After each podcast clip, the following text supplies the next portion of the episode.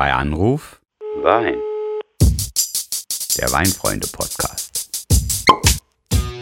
Ich grüße euch, liebe Weinfreunde. Mein Name ist Tobias. Willkommen bei Anruf Wein. Wer kennt ihn nicht? Robert Parker. Seine Parker-Punkte üben noch heute großen Einfluss auf die Weinwelt aus, obwohl der ehemalige Anwalt aus Baltimore persönlich gar keine Punkte mehr vergibt.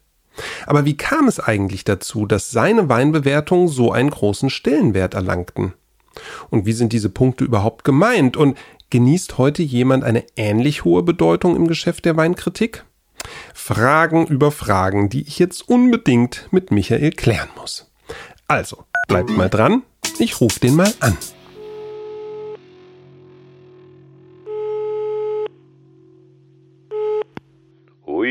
Mein lieber Weinlakai-Kritikus, schön, dass du wieder zurückkehrst nach deinem Ausflug in die Pop-Prominenz.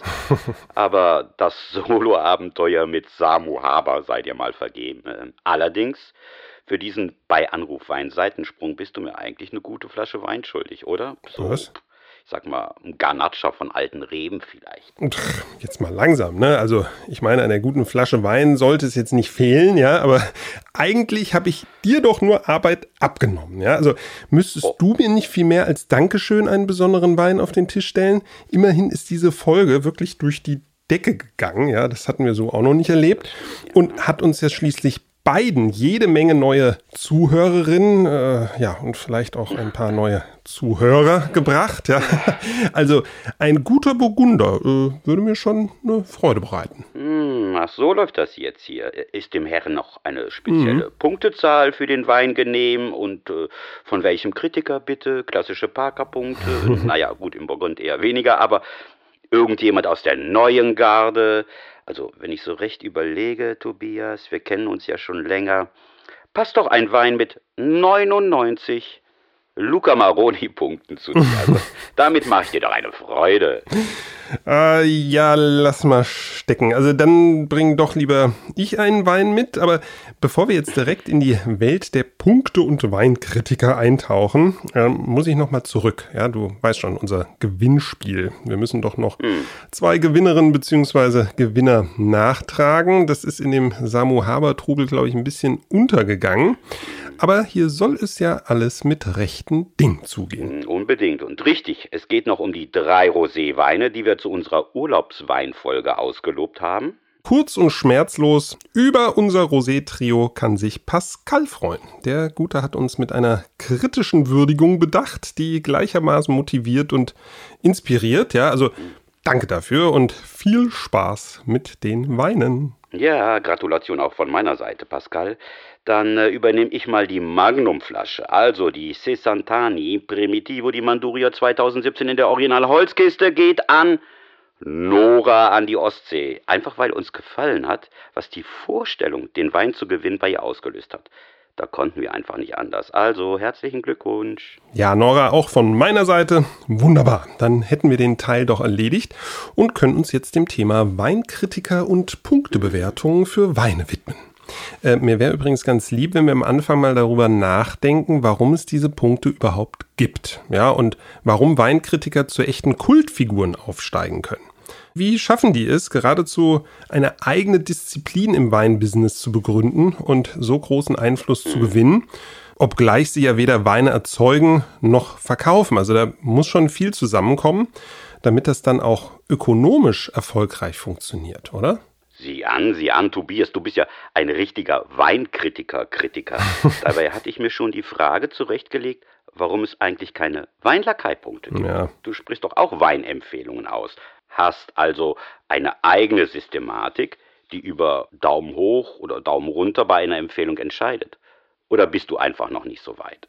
Naja, also sagen wir mal so, bei aller Kritik an der Weinkritik, die einschlägig bekannten Damen und Herren verstehen natürlich durch die Bank jede Menge von Wein. Ja, allein die Weinbibliothek, die sie im Kopf und auf Papier haben, ist respekteinflößend. Ne? Und ähm, was den Sachverstand also angeht, gibt es da kaum Zweifel. Aber ich zweifle eben daran, dass es zu den absoluten Top-Bewertungen letztlich nicht ohne einen sehr persönlichen Einschlag dann auch kommt. Ne? Also ist doch klar, jede oder jeder, ne, sieh dir nur uns beide an, hat so seine Vorlieben und Schwächen. Ja, bei dir äh, überwiegen, naja, lass ich jetzt mal so stehen. Und nicht umsonst, ja, werden hohe Parker-Punkte mit einem bestimmten Weinstil in Verbindung gebracht. Ähm, also noch einmal, welche Aufgabe beansprucht die Weinkritik für sich eigentlich und welchen Einfluss übt sie darüber hinaus noch aus? Ui, du bist du heute so philosophisch aufgelegt hier? Liegt das am Wein oder am Wetter? Nee, mal ganz im Ernst. Das sind genau die wichtigen und richtigen Fragen. Weinkritik will unabhängig und mit großer Expertise Weine beschreiben und damit Konsumenten, sprich Weinfreundinnen und Freunden wie du und ich so, bei der Orientierung im nicht ganz übersichtlichen Weinmarkt, das muss man ja mal zugeben, helfen. So die Theorie zumindest. Ja, in der Praxis sieht es dann leider aber oft so aus, sie trinken vor, vergeben Punkte und wir trinken nach. Umso mehr, desto höher die Punkte der Weinkritik ausfallen. Mhm. Ja, also da gibt es tatsächlich einen kommerziellen Hebel, ja, quasi so eine Art Marketing-Echo, das man im Sinn haben muss, wenn man sich diese Punkte anguckt. Bei der Weinexpertise der Kritiker, da bin ich ganz bei dir. Also das würde ich niemals anzweifeln wollen. Niemals. Aber jetzt lass uns mal ein wenig ausrechenbarer werden nach der Philosophie. Ich möchte mit dir, lieber Tobias, über den Zahlenraum bis 20 und den bis 100 reden. Okay, das ähm, hört sich jetzt gut an. Das sind so Gespräche, die ich eigentlich nur mit äh, Grundschulkindern führe. Aber egal, wir machen uns mal an die Rechenbeispiele für heute. Ja? Ähm, zwar heißt es ja immer, weniger ist mehr, aber wir beginnen mal mit der Parker-Skala von 100 Punkten. Also, allein fürs Weinsein, ja, also vergorene Trauben sozusagen, gibt es bei Parker schon mal 50 Punkte. So, also das heißt, diese Skala fängt nicht bei 0 an, sondern bei 50. Ähm, wenn ein Wein dann tatsächlich schlecht bis unterdurchschnittlich ist, dann ja, kriegt er auch nur zwischen 50 und 69 Punkten. Bei 70 bis 79 Punkten spricht man dann schon von einem durchschnittlichen Wein, ist jetzt auch nicht so toll. Und ab 80 wird es dann laut dieser Punkteskala eigentlich interessant, denn dann heißt es, einen guten bis sehr guten Wein im Glas zu haben. 90 bis 95 Punkte bedeutet dann, der Wein ist hervorragend. Ja, also das ist dann wirklich schon richtig, richtig gut. Und ja, logischerweise Weine, die dann sogar noch mehr Punkte bekommen, sind außergewöhnlich und ja, gehören dann mehr oder weniger schon wirklich zur Weltklasse. Okay, ja, das ist so ein bisschen ja wie mit den Schulnoten jetzt, ne? Wenn man an den kommerziellen Hebel denkt, ne? So 89 Punkte, sehr gut, setzen. Dabei, ne, wir kennen uns da ja aus ein bisschen, dabei dürfen es heutzutage in der Bewerbung von Weinen kaum mehr unter 90 Punkte sein. Ja, also mhm. die 9 muss stehen, kann man quasi sagen. Und man muss ja auch wissen jetzt bei der Punktevergabe, diese Zahl, das ist ja eine Summe von Additionen einzelner Punktbewertungen, die wiederum für ganz bestimmte Faktoren vergeben werden. Mhm. Und damit landen wir letztlich wieder bei dem Thema Verkostung. Ja, wir hatten das ja schon mal bei Anruf Wein. Äh, das ist jetzt schon was her. Äh, helfen mir 11, 12, so in dem Dreh, ne? Ja. Folge 11, 12, gucke ich gleich mal nach. Ich glaube, Folge 11, 12, das stimmt, ja, so war das. Also, es geht wieder um Auge, Nase und Gaumen. Und jetzt, Tobias, die Punkte bitte. Wie setzt sich die Formel für die entscheidenden 50 Punkte denn jetzt zusammen? Ja, das können wir mal aufdröseln. Wobei, vorausgeschickt, ne? Also ich glaube, so ein, so ein Parker, aber auch andere erfahrene Kritiker, die diese 100er-Skala verwenden, die rechnen das gar nicht mehr irgendwie so mathematisch aus, sondern die probieren einen Wein und haben dann schon so eine Punktzahl eigentlich im Kopf. Das geht mir ehrlich gesagt mittlerweile auch schon so. Aber ähm, es steckt tatsächlich mehr dahinter. Ne? Also es geht erstmal mit diesem Grundwert von 50 Punkten für einen fehlerfreien Wein los. Ne? Also der darf keinen Kork haben oder sonst irgendwelche Weinfehler. Ähm, und dann wird es eigentlich erst spannend. Ne? Maximal fünf Punkte wird für die Klarheit und Farbe des Weins vergeben, also für das Auge. Dann für die Vielschichtigkeit und Expressivität an der Nase gibt es maximal 15 Punkte, das ist dann schon ordentlich. Aber das wichtigste Kriterium ist natürlich der Eindruck am Gaumen, da gibt es maximal 20 Punkte.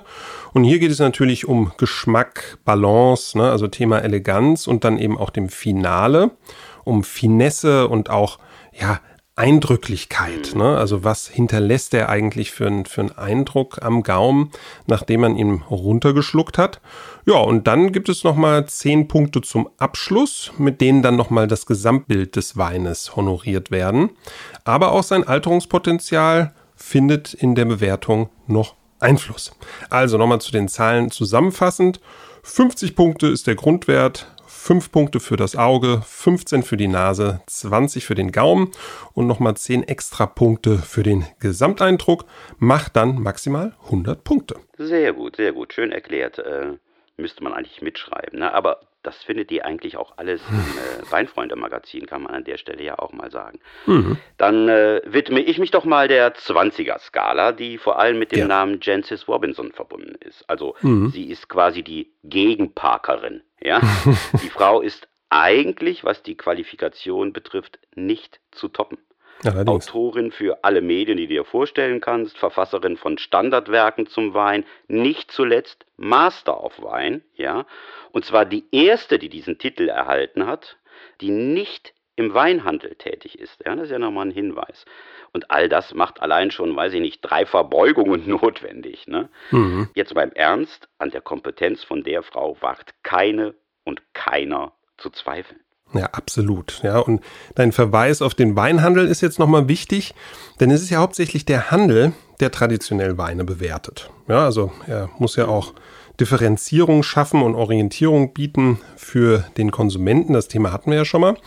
Er sucht letzten Endes nach Güte, die sich dann aber auch gut verkaufen lässt. Ja, und das sind dann nicht immer nur die allerbesten Weine. Und plötzlich gibt es Menschen, die Wein öffentlichkeitswirksam beschreiben und empfehlen. Und zwar mit unbestrittenem Sachverstand, ne? also ohne sozusagen den Lagerbestand noch im Auge zu haben und zu sagen, oh, der muss jetzt mal weg.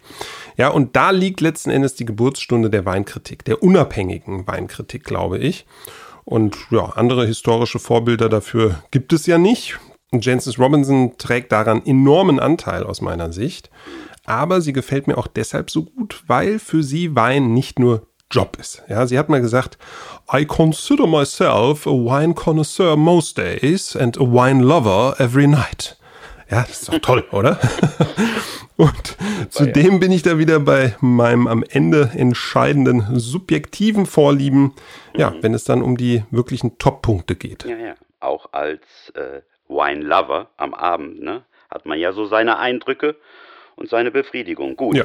Äh, aber mit Tobias, wir sind uns ja heute so einig. Was ist los? Unglaublich. Also wir müssen uns mal untersuchen lassen. Das ist so schön. ich mache jetzt mal im selben Sinne weiter und zwar mit dieser 20er Punkteskala, die nicht nur Jancis Robinson, sondern auch viele andere Kritiker benutzen. Auch hier geht es wieder um eine Addition von Punkten für die Bereiche Auge, Nase, Gaumen und diesen berühmten Gesamteindruck. Um es jetzt deiner Aufschlüsselung gleich zu machen, zwei Punkte für die Klarheit, zwei Punkte für die Farbe, vier für die Nase, sieben für den Gaumen plus fünf Punkte für den Gesamteindruck gleich 20 Punkte. Ja, wow.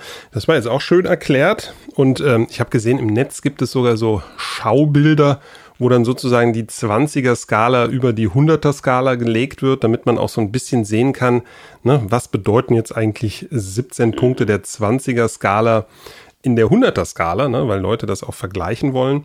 Aber das ist dann schon ein ja, ordentlich nerdiges Thema und ich hoffe, mit diesen ganzen Punkten und der Aufzählung haben wir jetzt unsere Zuhörerinnen und Zuhörer nicht überfordert. Also für mich persönlich muss ich ja sagen, ist diese 20er-Skala ein bisschen zu starr. Ja, also ich bevorzuge einfach die 100er-Skala, weil man hier noch feiner abstufen kann. Ja, aber gut, egal. Ja, ähm, jetzt haben wir bislang erst zwei Namen von Weinkritikern ähm, beziehungsweise Weinkritikerinnen genannt: Robert Parker und Jancis Robinson. Aber da sind ja noch viel, viel mehr. Gerade wenn man die doch sehr angelsächsisch geprägte internationale Weinkritik in den Blick nimmt.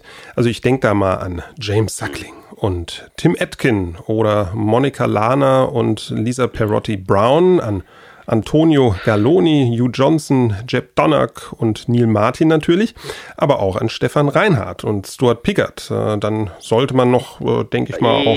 Stopp, stopp, stopp, stopp, stopp. Äh, ich glaube, es wird jetzt zu verwirrend. Also so. alles bekannte Namen und es ehrt dich sehr, dass du sie alle kennst und uns daher sagen kannst. Aber wenn man wie es eigentlich richtig wäre, dazu noch die Titel nimmt der Fachzeitschriften, für die die von dir genannten Kritikerinnen und Kritiker geschrieben haben oder gerade jetzt schreiben, dann stiften wir, glaube ich, mehr Verwirrung als Orientierung. Da brauchen wir, also wie nennt man das heute? Wir brauchen ein anderes Narrativ, Tobias. Ja, Moment mal. Also das heißt, ich soll jetzt nicht Falstaff, Vinius, Wine Spectator, Gambero Rosso, Dikenter, Eichelmann, Weinwisser oder Nein. Vinum nennen? Und äh, was bitte hat ein Narrativ mit Wein und Weinkritik zu tun? Was ist das überhaupt? Mm. Vor allen Dingen endlich mal ein wenig Emotionen heute. Danke, Tobias. Also Narrativ meint, vielleicht rollen wir das Thema mal anders auf und erzählen es eben nicht als Namensliste von Berühmtheiten, wie wir das gerade getan haben, sondern zum Beispiel als ein Netzwerk, das gewachsen ist und sich immer mehr verzweigt hat, aber letztlich gemeinsame Wurzeln hat. Dann hat man einen ganz anderen Blick auf die Szene, sage ich mal. Okay, das äh, gefällt mir, das verstehe ich auch. Ähm, ja, dann fangen wir doch einfach mal an, okay? Okay. Ähm, also, es war einmal ein Jurist aus Baltimore in den USA, der seinen sicheren Job bei einer Agrarbank hinschmiss, um sich ganz seiner Leidenschaft dem Wein hinzugeben. Ausschlaggebend war der Besuch bei seiner Freundin, die in Frankreich ein Studienjahr absolvierte. Der Mann kaufte sich ein paar Postadressen zusammen und bediente diese mit Besprechungen und Empfehlungen von Weinen.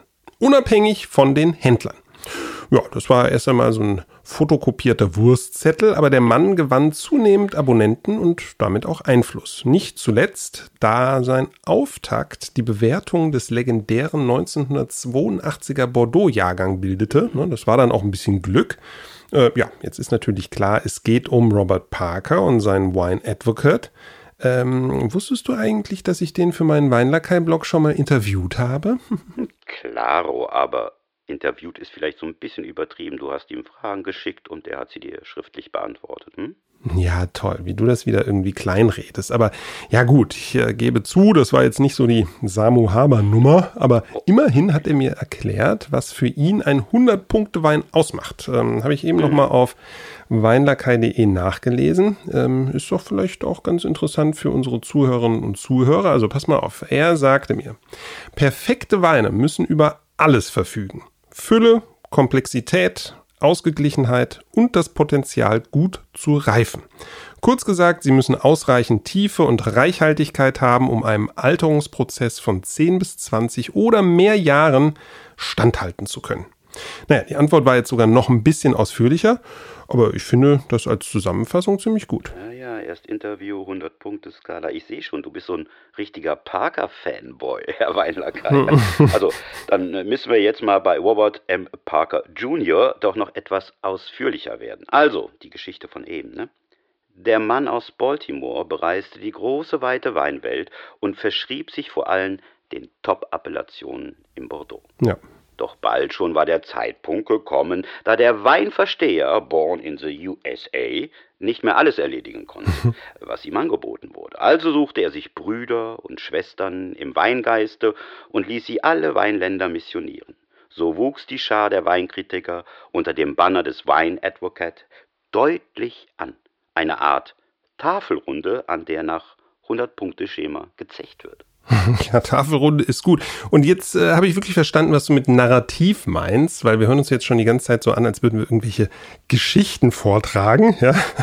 Aber ne, zu diesen illustren Kritikerinnen und Kritikern, die beim Wine Advocate geschrieben haben, zählen beispielsweise Robert Parkers angeblicher Ziehsohn, ja, Antonio Galloni, dann aber auch Jeb Donnock und auch der Brite Neil Martin. Ja. Und heute sind es Namen wie Stefan Reinhardt und vor allem auch Lisa Perotti Brown, die ja den Wine Advocate leitet, die für diese Robert Parker Trademark heute stehen. Ja. Perotti Brown ist Chefredakteurin, jetzt auch immerhin schon seit zehn Jahren. Und der Mann aus Baltimore, ja, der veröffentlicht längst keine Punktebewertung mehr. Aber nach wie vor ist allüberall von Parker-Punkten die Rede. Ja, das ist völlig wurscht, ob der da jetzt persönlich dahinter steht oder nicht. Ja, insbesondere, weil das eben im Weinhandel immer noch sehr gut ankommt und eben bei Weinfreundinnen und Weinfreunden auch. Ne? Und da sagt mir jetzt mal einer, der Mann hätte keinen Einfluss ausgeübt. Nee, nee, nee, da äh, gleich zwei Sachen fallen mir dazu ein. Also erstens der internationale Stellenwert, der, sagen wir mal, die Parker-Schule, ja, auf die Weinkritik mhm. überhaupt gehabt hat, ist nicht zu unterschätzen. Ja? Da halten ja eigentlich nur noch die Engländer um Jancis Robinson und Hugh Johnson mit. Ja? Mhm. Zweitens, und zudem hat ja Parker mit seinen Punkten angeblich auch einen bestimmten Weinstil und im Gefolge auch bestimmte Önologen und Weinmacher, nennen wir es mal, protegiert. Hm, weißt du darüber mehr? Ja, das war natürlich lange Zeit ein sehr kontroverses Thema. Ja, also man hat immer wieder gesagt, Parker steht eigentlich für kräftige, charakterstarke Rotweine. Ja, also Weine, die über Struktur und merklich Tannine verfügen, eher opulent als filigran daherkommen. Also ne, man könnte jetzt auch sagen, Bordeaux, ja, seine absolut bevorzugte Region, nicht so sehr das Burgund, ja, also diese finessenreiche Weine, ja, die hat man nicht wirklich mit Parker verbunden. Und worauf du anspielst, äh, ist ja, dass im Zusammenhang von Parker und seiner Bedeutung für das Bordelais oft auch der Name Michel Roland fällt. Ja, also ein Weinmacher, der für statistisch auffällig viele Weine verantwortlich zeichnet, die später vom Weinpapst Parker in höchsten Tönen und Punkten gelobt wurden. Ja, also äh, ja, der ja, spielt auch heute immer noch eine Rolle und berät ganz viele Weingüter weltweit. Vielleicht in der Hoffnung, einfach ja gute Punkte zu bekommen und dadurch den Absatz der Weine nachhaltig zu fördern. Wer weiß. Ja, und jetzt, was hast du vergessen? Ne? Eigentlich sind hm? da wieder deine subjektiven Spitzen bei der Bewertung, ne? Äh, von denen du vorhin gesprochen hast. Und anscheinend hat dieser Michel Roland den Parker in diesem Punkt halt eben lesen können ne? und darin seine Chance gesehen. Mhm. Das müssten wir eigentlich mal unseren Bordeaux-Experten Cédric Garot fragen, oder? Da, da, da machen wir mal mhm. was zu. Aber ja, äh, ich möchte jetzt noch einmal, Entschuldigung, ganz kurz auf was anderes zurück. Eine persönliche Frage. Wie viele mhm. 100 Parker-Punkte Weine hast du persönlich schon getrunken? Ja, ich glaube, das waren schon ein paar, ne? aber äh, ehrlich gesagt bin ich jetzt ein bisschen enttäuscht, denn ein paar davon müsstest du kennen. Die haben wir nämlich gemeinsam trinken dürfen. Ich erinnere mich zum Beispiel an einen Chateauneuf du Pape von Claude Pape aus dem Jahrgang 2007. Ähm, das kann ich ja hier in meiner App nachgucken. Äh, Seller Tracker übrigens, ja zu empfehlen. Den haben wir haha, im Mai 2017 zusammen probiert. Ist schon ein bisschen her, aber ich habe das alles notiert. Ja, ja, ja, allerdings. Es leuchtet gerade ganz arg in meinem ungepflegten Weingedächtnis auf, äh, Entschuldigung. Und hatte dieser Chateau Neuf mit dem tollen Namen Deus Ex Machina nicht auch 100 Parker-Punkte? Mm. Den hast du doch auch schon mal spendiert, hm? Ja, das stimmt. Das war der 2003er. Ähm, den hatten wir übrigens erst dieses Jahr im Januar im Glas. Also aber ne, bei den 100 Punkten, aber bei den 100 Punkten ist das hatte sehr korrekt ausgedrückt, denn 2014 wurde diese perfekte Bewertung auf 99 Punkte relativiert, ja. Auch so etwas gibt es, also die 100 Punkte, die waren damals noch sozusagen originale 100 Parker-Punkte. Und 2014 wurde das, glaube ich, von Jeb Dunnock dann sozusagen revidiert, wobei 99 Punkte ja immer noch äh, wirklich gut sind. Aber da ist halt eben auch durchaus Bewegung drin, weil die Weine ja nach gewisser Zeit einfach nochmal nachverkostet werden ähm, was im Übrigen für mich total viel Sinn macht, um einfach die Reifefähigkeit auch ja immer mal wieder in regelmäßigen Abständen zu überprüfen. Ja, ja, das Trinkfenster, aber überhaupt an was du dich so alles erinnerst. Ne? Äh, aber jetzt nochmal anders gefragt, hatten diese Weine denn auch für dich persönlich 100 Punkte? Also hatten die auch hm. 100 Weinlakai-Punkte bekommen? Ja, wahrscheinlich eher nicht. Ja, und da sind wir natürlich wieder bei so dieser sehr persönlichen Seite der Bewertung von Weinen. Also die gerade angesprochenen Weine, die hatten für mich mit Sicherheit auch so 95 oder 96 Punkte, also wirklich schon irre, irre gut. Aber für mich hat halt ein Wein mit 100 Punkten dann schon den, den Anspruch, dass da was ganz Besonderes passiert. Ne? Und ähm, ja, wenn ich jetzt wirklich über perfekte 100 Punkte nachdenke, dann fällt mir eher so ein Wein ein, den ich wirklich auch erst einmal in meinem Leben hatte, nämlich ein Bordeaux ähm, von Chateau Pichon Comtesse Lalande. Und zwar aus diesem eben schon angesprochenen legendären Jahrgang 1982 ja, da war der Weinlakai dann wirklich im Weinhimmel und da habe ich das erste Mal auch begriffen, was wirklich mit Balance gemeint ist, was wirklich damit gemeint ist, wenn alle Attribute eines Weines im Gleichgewicht sind. Das war einfach nur zum Augenschließen schön. Na, da hast du doch alle deine Weinlackeipunkte. Ne? Also 100 Punkte sind der Weinhimmel, haben wir jetzt gerade schon gehört. Äh, und was hast du dich vorhin noch angestellt? No, ich weiß nicht so richtig, aber okay. Die Zuhörerinnen und Zuhörer wollen doch wissen, was du drauf hast. Ne? Ja, Du ja. musst einfach mehr zeigen, was du kannst, sage ich schon lange. Ja, ja, aber äh, wie sieht es denn mit dir eigentlich aus? Ja, welcher Weinpublikation schenkst du aktuell dein größtes Vertrauen? Bei mir ist es ja eigentlich ähm, die US-amerikanische Webseite Vignes. Ja, wir hatten die Namen vorhin schon: Antonio Galloni, Neil Martin, David Schildknecht, der Deutschland rezensiert. Das äh, ist für mich eine Seite, die hat so ein bisschen den Ausdruck von moderner Weinkritik, den ich wirklich schätze. Ja, da schaue ich auch rein, aber eher unregelmäßig. Äh, mich interessieren oft mehr die nationalen Weinkritiker und Weinführer, ne? weil sie oft etwas pragmatischer und anschaulicher daherkommen. Ne? Also Okay. zum Beispiel sowas wie der Guia Penin in Spanien oder auch der Guide Hachette de Vin in Frankreich. Ne? Nun denn, wir wollen unsere Zuhörerinnen und Zuhörer nicht mit Befindlichkeiten langweilen. Ich glaube, es wird Zeit für unsere Schlusspirouette, Schatzi. Gerne doch, Baby. Also, wir würden uns freuen, wenn ihr alle wieder dabei wärt, wenn es wieder heißt Bei Anruf Wein